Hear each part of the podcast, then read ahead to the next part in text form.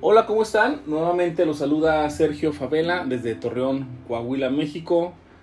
Una emisión más de un podcast que está enfocado y está dirigido a quienes hacen investigación, a quienes les gusta estar recopilando publicaciones, información y sobre todo que ahora creo yo que es el momento y la etapa donde la información que estemos localizando y estemos verificando y sobre todo apreciando debe ser una información con evidencia científica y que tenga sustento a nivel de la publicación que se está analizando. Les comento todo esto porque hemos visto que la oleada de información, los mensajes de WhatsApp, los correos, las mismas publicaciones en las diversas plataformas que comúnmente la gente visita y la comunidad o la sociedad está eh, siendo informada de esta forma, pareciera que ha tomado un cambio distinto a cómo llegaba antes la información. Generalmente nos, nos llegaba por publicaciones a través de medios escritos como el periódico o las revistas y después fue la televisión quien hizo un cambio en cuanto a la información. Pero recuerden que la información cuando se selecciona debe estar totalmente sustentada en bases científicas y también porque esto es, creo yo, una, un suceso importante que tenemos que tomar en cuenta debido a que la información que nos está llegando y que estamos compartiendo, porque eso lo he visto mucho, debe ser una información que tenga sustento científico y sobre todo revisar las fuentes o quien ha hecho esta publicación, quien ha dado la difusión de la misma y sobre todo qué fue lo que se hizo con esa publicación. Les quiero dar la bienvenida a todos. Esta mañana hablaremos justamente del tema de los tipos de publicaciones científicas y cómo es que pudiéramos nosotros como sociedad y como odontólogos, si es que en este momento me escuchan algunos de ellos, eh, todo el personal de salud creo yo que debe ser el principal, si es que está capacitado para hacerlo, debe ser el principal para la difusión de la información, pero que sea una información totalmente científica y con sustento científico.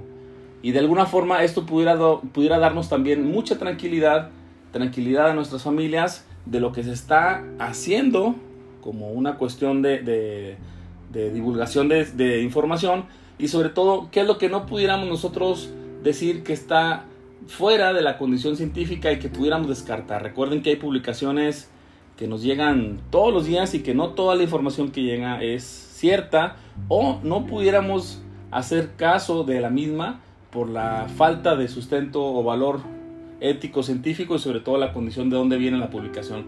Por eso este podcast lo he denominado conocimiento científico y todo lo que son noticias falsas acerca de lo que se está eh, observando de la dinámica del COVID-19 y sobre todo de las fake news, todo lo que estamos viendo en televisión, lo que estamos viendo en internet y sobre todo de cómo es que la información, vean que ahora los medios que tenemos son tan fáciles y tan eh, de una manera sencilla o simple de, compartir, pero también pudiéramos tener nosotros esa responsabilidad de no compartir información, porque eso va de la mano justamente de lo que pudiéramos provocar o no en la cuestión de mala diversificación de la información no científica.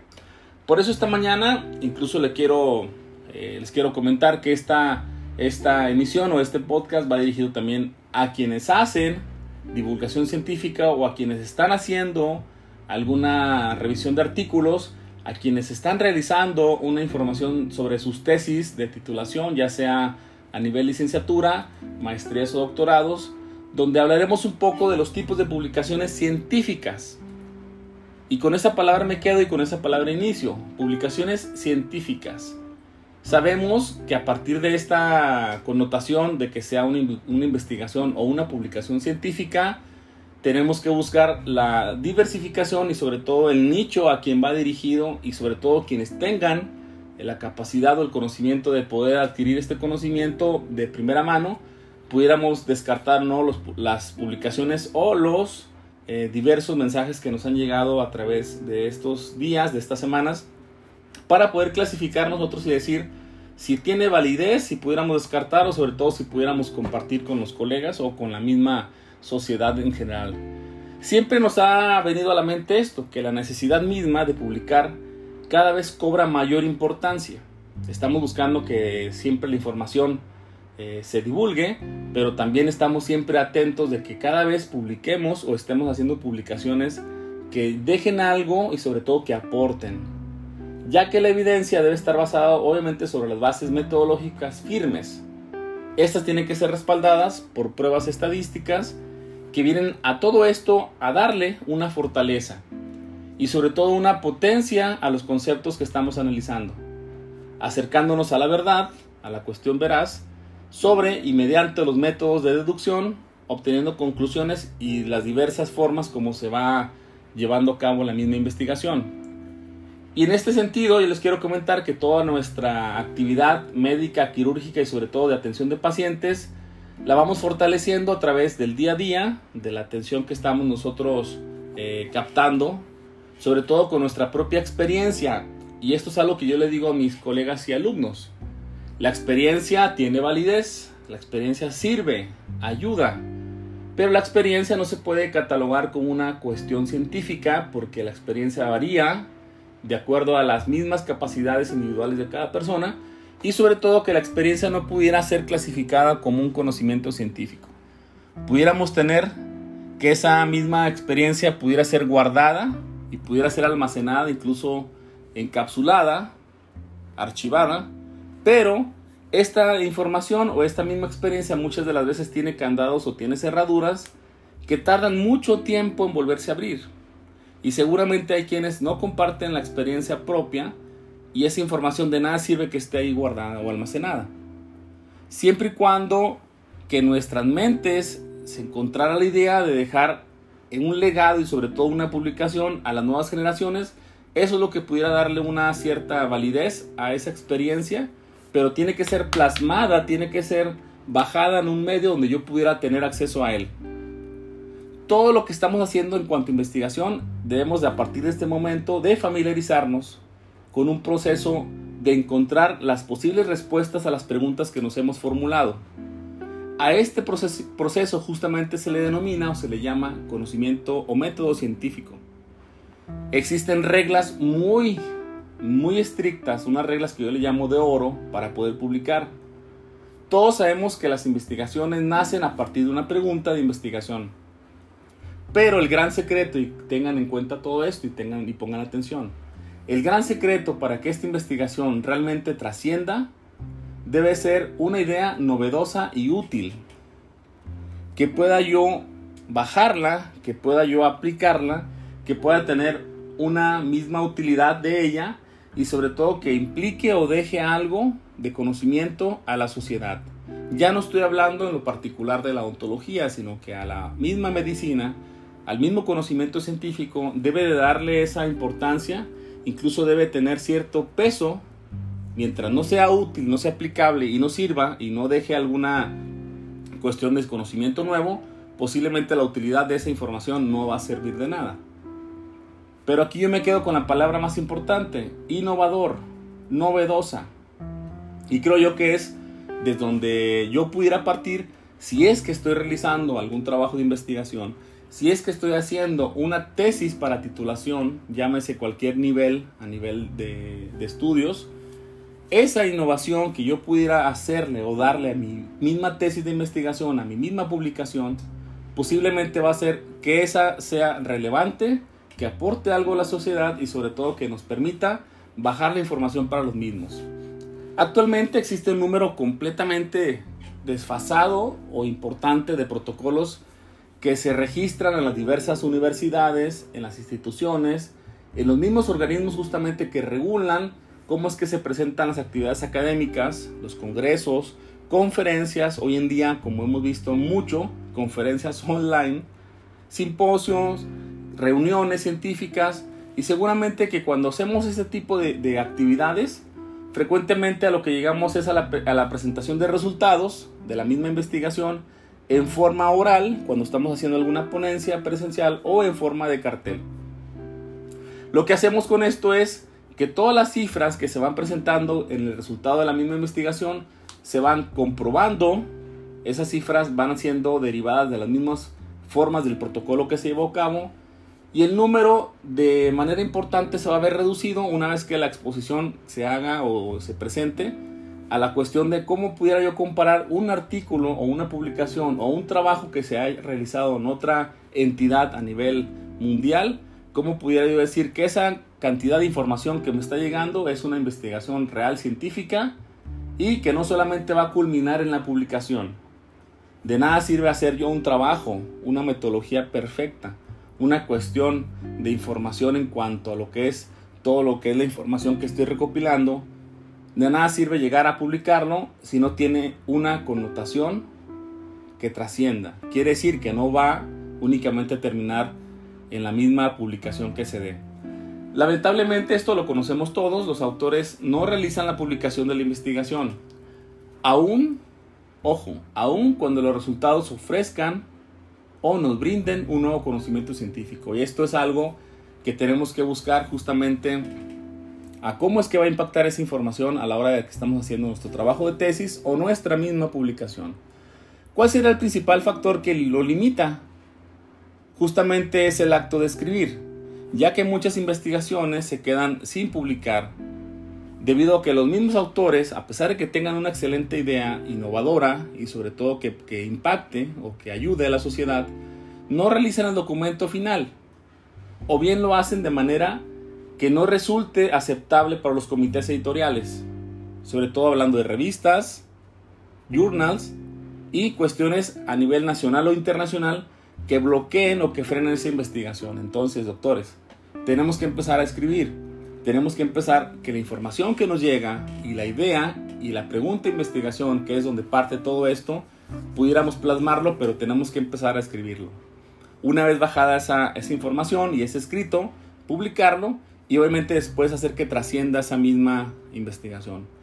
Otra de las cosas lamentables que pasa es que muchas veces el esfuerzo que implica realizar una investigación hasta el final, todo ese esfuerzo no culmina porque el mismo investigador, el mismo estudiante carece de la habilidad para la redacción. No existe hasta ahora una clase que te ayude a redactar, una clase que en licenciatura o por lo menos a nivel medio superior te diga cuál va a ser la forma de redacción. Pareciera que esas clases que tomamos nosotros en nuestras generaciones de redacción pudieran estar un poquito hechas a un lado y creo yo que tenemos y debemos en este momento de retomarlas porque nuestros alumnos, nuestros jóvenes, pareciera que no entienden la forma de redactar. Sobre todo cuando creen y piensan que es una consideración difícil y sobre todo que lleva trabajo y obviamente es laborioso. ¿Cómo debemos nosotros empezar a buscar la misma condición del conocimiento científico? Tenemos que hacer una brecha del conocimiento. Esa brecha del conocimiento inicia con una revisión teórica, metodológica, sobre todo a base y un esfuerzo bien hecho y realizado para revisar toda la teoría, toda la información que nos brindan, todas las previas publicaciones que existen y a partir de ahí hacernos una pregunta de investigación. Obviamente esto va a ir paso a paso realizándose cuando ya se tiene un protocolo, se va a tener que empezar a hacer una producción de ese protocolo, un manuscrito. Después, en ese lapso o en ese periodo breve de una eh, investigación que se esté realizando, tenemos que elaborar una tesis, que desde ahí pudiera yo decir que es una principal o primera barrera por la cual nos enfrentamos para hacer publicaciones. Después tenemos que empezar a divulgar, hacer presentación en congresos, hacer eh, carteles de investigación y sobre todo que la información que esté ya dada en resultados tenemos que bajarla para que la sociedad misma, no siendo incluso una persona del ámbito del área que nosotros manejamos y dominamos, que esa misma persona pudiera leer y sobre todo entender la redacción de esa publicación. Y esa misma publicación va a ser determinada por el tipo o la relación de la calidad y de la misma redacción que está hecha o con la que está hecha esa publicación. ¿Cómo pudiéramos nosotros determinar y hacer una separación de esta información? Hay investigaciones de buena calidad, pero se suman a estas investigaciones de buena calidad la relación mala.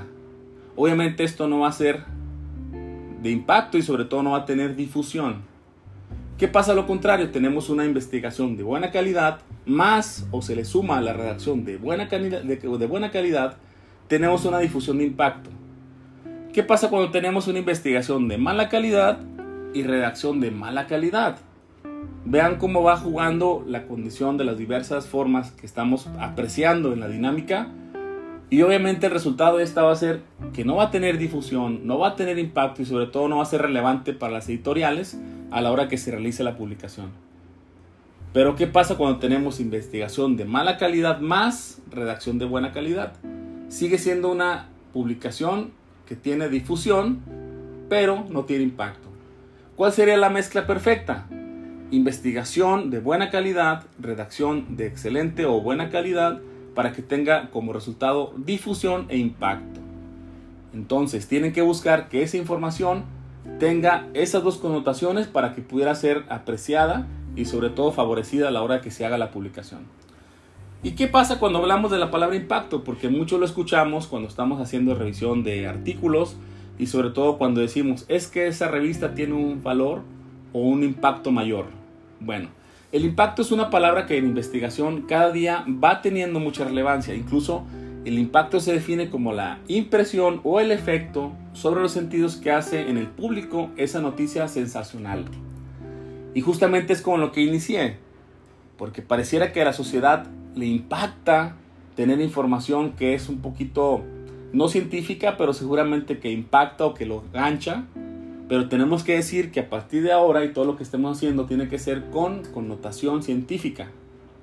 O bien ese efecto mismo hace que las cosas causen o sobre todo que cambien el ánimo de las personas.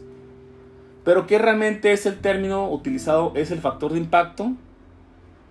Es el cual es una medida de la frecuencia promedio con lo que un artículo seguramente de alguna revista es citada o es citado durante un periodo determinado del tiempo se va a ir calculando, dividiendo el número de citaciones durante un año promedio entre el número de publicaciones de esa revista en los dos años previos. Esta es la forma en que trabaja o que se genera el factor de impacto. ¿Y qué pasó con la, con la investigación? ¿Qué ha sido a nivel científico histórico de lo que es el factor de impacto?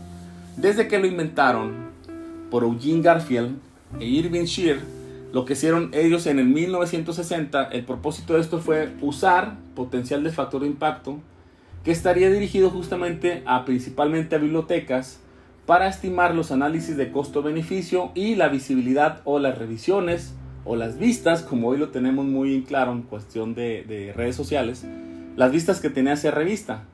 Actualmente se pretende emplear como una medida cuantitativa de calidad de la misma revista, de los, de los artículos que están publicados en la misma revista y sobre todo de los autores. Aunque algunos mencionan que no es el índice adecuado para valorar la calidad de un investigador, y eso está claro. No porque tenga un valor de impacto bajo quiere decir que la investigación o el investigador no tenga valor. Sobre todo que se deberían de considerar las citas negativas para que tenga una, un balance esta misma cuestión de factor de impacto. ¿Qué ha pasado con las investigaciones? Bueno, debo de saber y diferenciar cuál es el tipo de investigación que se puede realizar.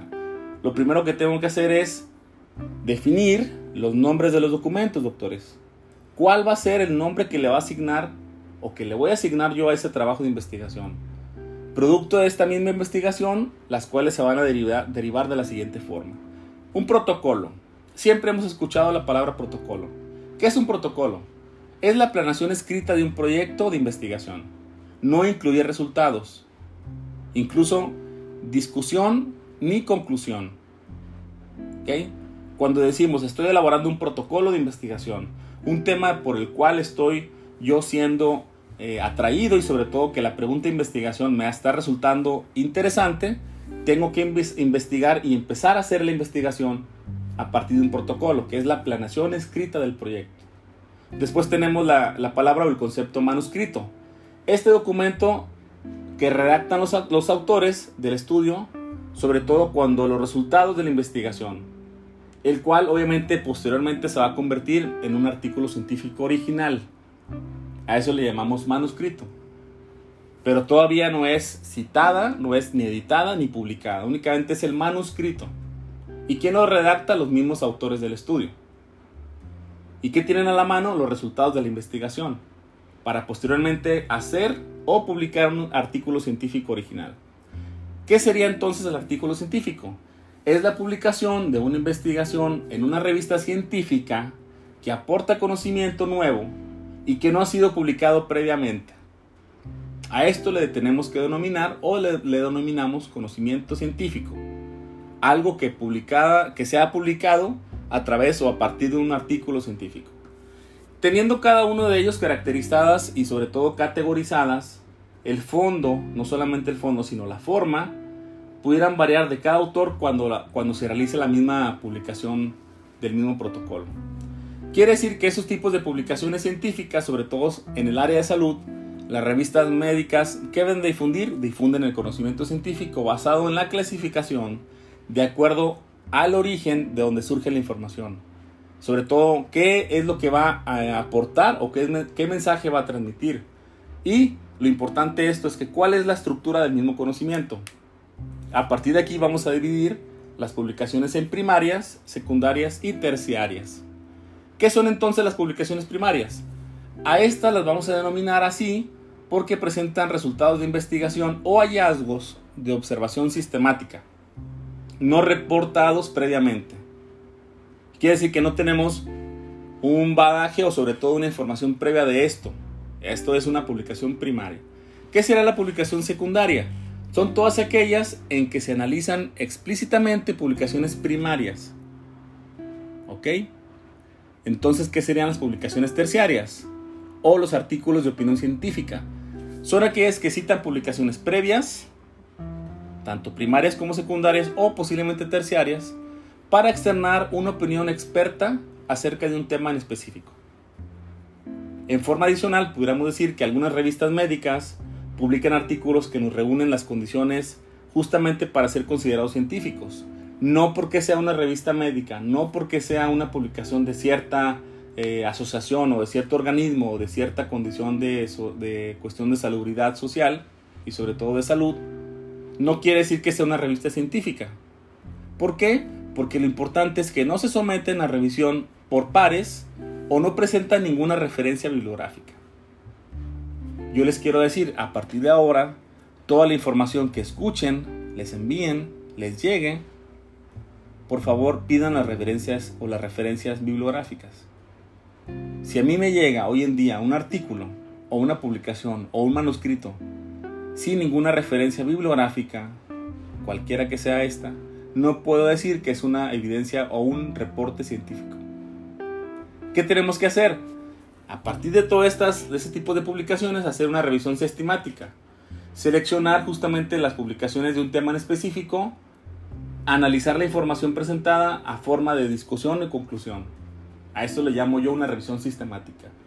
Pero también puedo tener documentos que sean guías, que tenga justamente la intención este documento de dirigir decisiones y criterios. Y esto lo hacemos mucho y lo aplicamos mucho quienes hacemos educación a nivel superior, sobre todo quienes son profesores o maestros, donde pudiéramos con esa guía tener enseñanza, brindar investigación o hacer una publicación. Después viene algo que es basado en la integración sistemática de información obtenida en publicaciones previas. A eso le llamamos meta-análisis. Y el meta-análisis justamente es lo que hace. Integra, reúne, recopila, capta, almacena, baja la información de una integración sistemática, ojo con la palabra sistemática, de información obtenida de publicaciones previas. Después viene el artículo de metodología de la investigación, donde se revisan aspectos estadísticos de publicaciones previas, señalando rasgos metodológicos o defectos o errores del reporte, y sobre todo haciendo una revisión o recomendación para la misma publicación o para el mismo autor. ¿Y cómo lo hacemos? Es a través de una carta al editor. Usualmente se presenta la crítica a una publicación o suele ser parte de una discusión científica que se hace pública. Estas son las famosas cartas al editor. Después vienen las fuentes terciarias, donde existe la revisión narrativa, la editorial, una carta científica o artículo de opinión, y cada uno de estos tipos de publicaciones se encuentran ponderados de acuerdo a nivel de evidencia y sobre todo que aunque cabe mencionar que cada tipo de investigación tiene un lugar dentro del proceso de investigación, así como una estructura particular, y cada uno de ellos se redacta de forma variable y eso va a depender mucho de la condición o la forma o las reglas que nos den o nos proporcionen dónde va a ser publicado y dónde va a ser expresada la información de los resultados de mi investigación. Después viene el artículo original, que es un formato de publicación científica de conocimiento nuevo por excelencia, Después vienen los reportes breves o comunicaciones cortas, que es similar al artículo original, pero de menor extensión. Después viene el caso clínico o reporte de casos, sobre todo cuando tenemos interés especial por la baja frecuencia de casos clínicos o que se presentan de manera poco frecuente y sobre todo que observamos datos relevantes que ayudan al proceso mismo del, del tratamiento que se está aplicando en ese momento. Quiere decir que todas las publicaciones tienen un lugar dentro de cada creación del conocimiento nuevo. Y eso quiero yo eh, dejarlo claro y sobre todo decirles que no solo tiene que ser muy crítico cuando se le lee esta publicación, debe ser sobre todo importante que el investigador sepa que menos del 10% de los artículos que se publican en las principales revistas médicas son de calidad. Ojo, ¿eh? Menos del 10% a pesar de que están siendo publicadas en revistas, sobre todo de, carácter médico y sobre todo odontológico, menos del 10% tienen calidad o son de calidad, siendo útiles desde el punto de vista clínico y quirúrgico. A mí de nada me sirve tener publicaciones que pareciera ser la perfecta publicación, pero cuando yo llego a mi consultorio, llego con mis pacientes, no lo pudiera hacer práctico o hacer eh, realmente aplicable.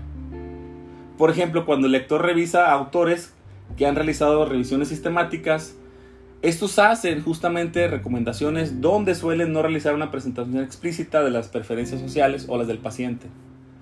Por lo, por lo tanto y por lo consiguiente, los médicos deben examinar las recomendaciones de un modo crítico, tomando en cuenta la calidad de la metodología. Quiere decir, en palabras más burdas y sobre todo resumidas, no todo lo que me llega hoy en día de técnicas, protocolos y formas de atender al paciente es lo mejor.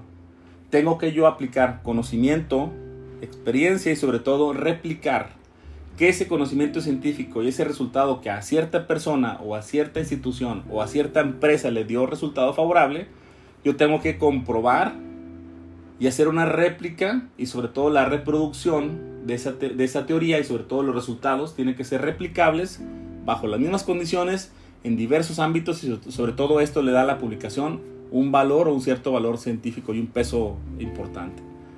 Tenemos que aprender a realizar una valoración crítica y esta palabra es importante. Todas las publicaciones tienen que ser criticadas pero desde el punto de vista científico. Por lo tanto, yo les quiero motivar y les quiero decir que las nuevas generaciones tienen que empezar a realizar este ejercicio hagan caso omiso de la información que llega no científica y sobre todo si les va a llegar información sean críticos con la misma antes de compartir, antes de platicar y sobre todo antes de publicar. Estas nuevas generaciones pareciera que carecen de ese criterio científico, seguramente porque su educación no ha sido contemplada esa cuestión de valor científico o de razonamiento científico. Pero sobre todo tenemos que empezar a leer, ojear la literatura, usando información importante para resolver problemas. Por eso es que los, ahora los, los mismos exámenes de admisión en las diversas universidades están hechos para resolver problemas, no para aquellos que tienen de memoria cierto artículo o cierto párrafo de un libro. Tenemos que enseñar a las nuevas generaciones a resolver problemas. Sobre todo el deseo que se tiene para al final de cuentas hacer un manuscrito que los lectores justamente que están buscando esta información encuentren las líneas y las pautas y los puntos que están eh, buscando, que realicen una misma reflexión, que esto se traduzca a una motivación y que permita decidir, tomar decisiones, realizar y sobre todo culminar. Esos proyectos finales que estamos culminando y que estamos haciendo que se publiquen o que los mismos alumnos o la gente que está haciendo investigación se motive a publicar van a derivar al final de cuentas y al final del día en publicaciones científicas. Yo con esto los dejo, les quiero decir que toda la información que hoy en día estamos apreciando y que nos está llegando es importante analizarla, sobre todo ver, eh, escuchar, estar abiertos a lo que nos envían, a lo que leemos, a lo que nos llega de información, pero también sobre todo hacer un análisis crítico científico eh, empezar a analizar la evidencia basada justamente en la cuestión médica, odontológica, científica, revisar referencias bibliográficas, hacer un ejercicio rápido, no exhaustivo, sino rápido, de dónde proviene esta investigación. Y por qué no, despertar al científico que tenemos dentro y sobre todo a la cuestión de la pregunta de investigación, al planteamiento del problema y a lo que todos los días y día a día tenemos que estar haciendo como seres humanos, que es el raciocinio y la búsqueda de conocimiento nuevo, el análisis del problema, buscar un posible, una posible estrategia y un posible, una posible forma de atacar ese, ese problema, después resolver problemas, dar las pautas de cómo resolver ese problema, compartir la información, divulgarla, hacerla viral y al final de cuentas aportar algo a la sociedad. Y creo yo que es un momento importante por lo que estamos pasando, donde estamos eh, haciendo una dinámica que nos estamos quedando algunos en casa, otros siguen laborando de manera eh, no presencial. Pero tenemos que hacer un análisis bien importante y sobre todo buscar cuál estrategia es que tengo que hacer yo personalmente para aportar y para brindar información a los que más lo necesitan. Ontología basada en evidencia científica. Les dejo un abrazo, les mando un saludo a la distancia. Los saluda y me despido su, amigo Sergio Favela desde Torreón Cubila. Sigan nuestras redes sociales. Me pueden encontrar en Instagram como arroba sergio.favela, en Facebook como doctor Sergio Favela, en estas plataformas que están siendo compartidas a través de Spotify, a través de Google Podcast, Apple Podcast y sobre todo diversas plataformas que nos permiten que la información llegue y sobre todo que estén informados. Estoy a sus órdenes, cualquier cosa que tengan dudas y sobre todo comentarios serán bienvenidos. Nos vemos en la próxima misión. Odón Torreón, hasta luego.